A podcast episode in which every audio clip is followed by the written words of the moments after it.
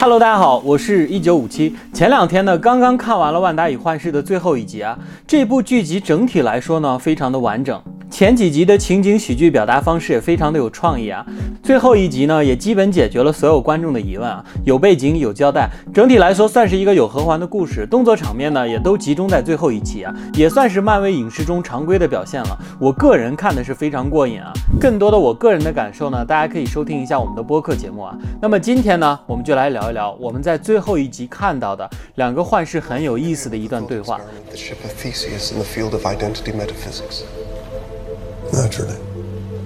这段对话呢，其实是聊到了一个独特的哲学理论，所以今天呢，我们就聊一聊 t e s i u s 这个人到底是谁，还有这个在哲学界非常受欢迎的 t e s i u s 悖论。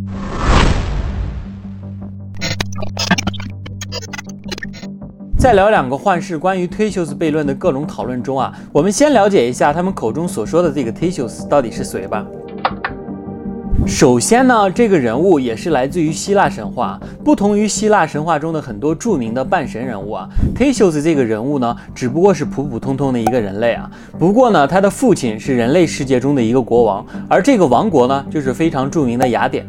说起这个父亲呢，他的名字叫 Agos，典型的渣男一个啊。国王 Agos 呢，人到晚年和原配的妻子呢，都没有生出一个儿子。但是夸张的是呢，他的弟弟却有五十个儿子。五十个，然后呢，他就很慌张啊，怕自己死后王位就属于弟弟一家了，就很想偷偷的找一个小三生一个儿子啊。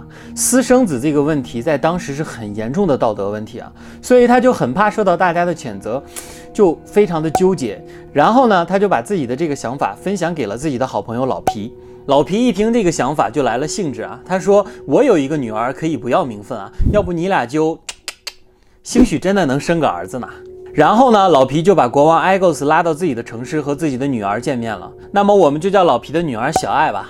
和小爱缠绵了几天之后呢，X 就觉得自己可能出来太久，该回去了。然后呢，就把自己的一把剑和一双鞋放在了一个巨大的石头下面，然后和小爱说了一段巨渣的发言啊。如果你生了一个儿子，你就自己把他养大吧，记得养得强壮一点哦，这样呢就能抬起那块大石头，拿出里面的鞋子和宝剑，然后让他来找我。之后呢，就扬长而去了，再也没有在小爱的世界中出现过。果然呢，小爱就顺利的生下了一个儿子，而且茁壮的成长着，也就是我们这个故事的主角 Theseus 了。小时候的 Theseus 呢，有一个远亲的表兄啊，是一个在希腊神话界中偶像级的英雄人物啊，叫做赫拉克勒斯，我们就叫他赫拉表兄吧。赫拉表兄的英雄事迹呢，主要就是杀掉了各种的盗贼恶人，还有祸害民众的猛兽啊，在当时呢是非常受欢迎的英雄人物啊。Theseus 也是他表兄的粉丝之一啊。那么他的梦想呢，就是成为像赫拉表兄一样大杀四方的偶像级人物。时间呢，慢慢就到了 Theseus 成人之后啊。有一天，母亲告诉了 Theseus 他的身世，让 Theseus 颇为失望啊，因为他一直认为自己的父亲可能是海神波塞冬，自己其实也是像表兄一样的一个半神才对啊。但是父亲如果是是一个国王的话，也就马马虎虎吧。该是去建功立业的时候了。立志成为除恶英雄的 Theseus 呢，此时也是非常的强壮啊，轻而易举的就举起了石头，拿出了剑和鞋，走上了追寻父亲的道路。本来呢，Theseus 其实可以直接走海路到雅典和父亲相见啊，但是立志成为英雄的 Theseus 呢，决定还是从陆路出发，这样顺便也可以一路打打怪、升升级啥的。于是呢，就一路北上，开始了自己英雄的练习生生涯。这段过程呢，咱们就不详细说了，因为比较强的强盗和怪物都被当时的第一偶像赫拉表兄干掉了。于是呢，他只能一路捡漏一样的打打野，干掉一些小怪，就这样一路打到了雅典，风风光光的就进入了都城。那么此时 Titus 的父亲 Agos 在干什么呢？尽显渣男本色的就是啊，父亲此时又找了一个小三，每天过着纸醉金迷的生活啊。咱们就管这个小三叫小美吧。这个小美呢，知道了 Theseus 来到了雅典，就蛊惑 Igos 说：“这个青年霸气外露，留不得呀，咱们不如毒死他吧。”然后呢，在欢迎的宴会上，很有心机的 Theseus 呢，就在喝酒前拿出了自己的小宝剑，嘚瑟了那么两下，让 Igos 一下就认出了这其实就是自己的儿子。然后迅速的呢就承认了忒修斯的地位，宣布忒修斯呢成为王储。那么陷害他的小美呢也吓得逃出了王宫。那么成为王储的忒修斯到底是不是一个贤明的王储呢？我觉得这个要分开来说啊。记不记得我前面提到过他的叔叔有五十个儿子？那这五十个儿子呢曾经尝试反抗过啊，然后忒修斯就把他们全部都杀了。够狠啊！还有忒修斯这个人呢，其实也有着和自己父亲一样的毛病啊，就是喜欢到处留情，见到漂亮的小姑娘呢就走不动道儿，抢人抢亲之类的事情层出不穷啊。但是呢，这些和咱们核心的故事没有太大的关系，咱们就不细说了。那么接下来的故事呢，咱们故事的核心忒修斯之船就要隆重登场了。此时的雅典呢，和另外一个国家克里特一直有一些摩擦，而且雅典呢，其实是有些惧怕克里特这个国家的，因为听说克里特啊有个非常强大的怪兽啊，于是呢，雅典就采取了和平的相处方式，就是向克里特王国每年进贡一船的童男童女，然后呢，这些童男童女就会被克里特献给怪物吃掉。哇，这个故事听起来是不是有点耳熟啊？毕竟改编不是乱编。烦死了！所以此时雅典的民众呢，对此是非常有怨言的。凭啥就拿我们的孩子进贡啊？国王有本事你拿你自己的孩子进贡啊？忒修斯听民众这么一说啊，觉得非常有道理，就去问国王：“爸爸，要不你把我也给进贡了吧？”埃勾斯一听脸都绿了，说：“孩子，你是不是傻呀？”但是此时的忒修斯呢，很有自信地说：“就我这强壮的身体，去了不得一把把这些牛鬼蛇神全干掉啊！老爹你放心，就我这能力，卡卡的。”可是国王老爹对此却不是很有自信啊，觉得忒修斯这个举动还是莽撞了，很有可能就是有去无回。但是虎头虎脑的忒修斯呢，现在是拦也拦不住啊。于是呢，国王埃勾斯就和运送船的舵手说：“如果忒修斯战胜怪兽归来了呢，你就把黑帆换成白帆，这样我远远的就能知道结果了。”于是忒修斯呢就乘着这艘船出发了，而他坐的这个船呢，就是著名的忒修斯之船了。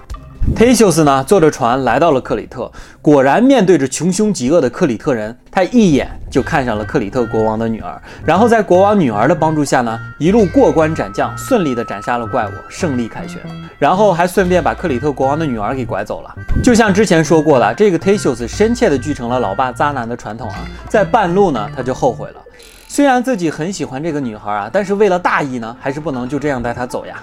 然后呢，他就很伤心的把这个女孩扔在了一个孤岛上，但是由于过于伤心了，就忘记了把帆船的黑帆换成白帆啊。于是黑帆的帆船呢，就这样回到了雅典。远远的国王埃勾斯看着回来的是一座黑帆啊，然后就伤心欲绝，当时就跳河自尽了。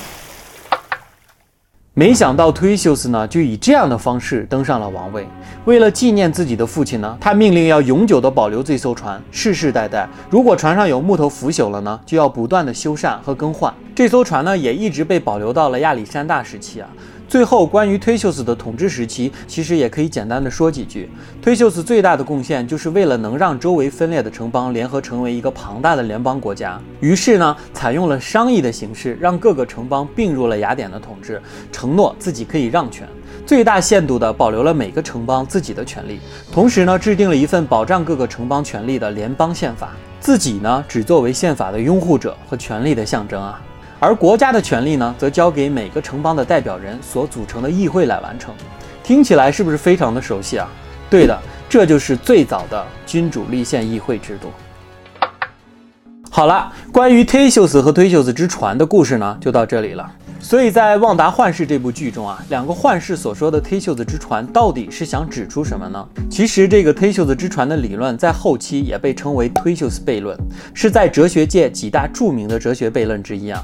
最早是在公元前一世纪的时候，由哲学家普鲁塔克提出。就是忒修斯的这条船，每次破损一块木板就换一块新的，直到有一天这艘船全身上下都被换了一遍，那么这艘船还是原来的那艘船吗？在后期呢，另外一位哲学家托马斯霍布斯对此理论进行了思考的延展啊。如果用忒修斯之船上取下来的老部件重新建造一艘船，那么这两艘船哪艘才是真正的特修斯之船呢？其实从历史上到现在啊，严格的来说，哲学家们只是引用了这个故事来做一个举例啊。其实对于哲学家来说，他们讨论的本质是一个物体存在的意义是否仅仅就是所有部件之和呢？其实我们现代也可以用很多我们现在的故事去代替这个哲学问题啊，比如日本的某些大型的偶像团体里人数是非常众多的，随着时间的推移呢，新的成员加入进来，旧的成员慢慢的退役。那么当初这个团体最初的成员彻底退役的时候，这个团体还是曾经的那个团体吗？还有前两年，我们经常在各种科普文章和节目中可以看到啊，说人类的细胞是不断更新的，大概每七年就会完全的更替一次。那么七年后的我们还是曾经的那个我们吗？对于这个问题，其实很多著名的哲学家都给出了自己的解答。其中比较被大家认同的一个权威解答呢，就是亚里士多德对于这个问题的解答。他曾说过啊，构成材料的东西就是质料因素，构成物质的设计和形式呢，就是形式因素。他觉得一个物体的决定因素其实是形式因素。而在忒修斯悖论之中，船只只是装载和运输的工具。后来呢，它的存在和目的是为了证明和纪念。虽然部分的材料因素变了，但其终极的目的没有变啊，船就还是那条船。而亚里士多德的这个解答呢，大概也回答了大家对于这一问题的疑惑。忒修斯之船不断的更换部件啊，显然是具有时空连续性的，就好像大家的身体不断进行新陈代谢，但是我们这个具有独立思维的个体是一直存在的。更换了一些部件的忒修斯之船仍然是那个完整的整体，也就像现在这个很多个七年后完整的你，这些微小的差别并不影响物体的统一性。你就是这样把忒修斯之船完全的更换千遍万遍，它还是那个它自己。而曾经的过往呢？过去就是过去了，即使去组成一艘新的船，那也是新的一艘船。就像我们看到旺达幻视的结尾啊，很多人都在说，白幻视既然恢复了记忆，为什么不去找旺达，然后和他继续在一起呢？其实就是印证了推修斯之船的理论。过去的幻视呢，如果在活着的情况下不断的被修复，那么它就仍然活着。但是我们如果使用曾经幻视的零部件再去创造一个新的幻视，那么它再也不是原来的那个幻视了。即使它拥有原来幻视的记忆呢，也是一个新生的幻视，一个新生的自我。他面临的是一个全新的生活，而曾经的那个幻视呢，已经彻底消亡了。无论是在现实之中，还是在虚幻之中，已经永远的生活在了旺达的心中。也希望我们在看完这部剧之后，也能像旺达一样啊，去以洒脱的心态面对自己的新生活。生命周而复始，万物湮灭而新生。航行之中的我们呢，才是最重要的本体。真正的去感受自己的内心、自己的思想、自己的灵魂。因为无论是新船还是旧船，那个灵魂才是真正的你自己。好了，今天的分享就是这样了。如果喜欢我的节目的话，欢迎大家踊跃的点赞关注。那么我们下次再见。I'm just different.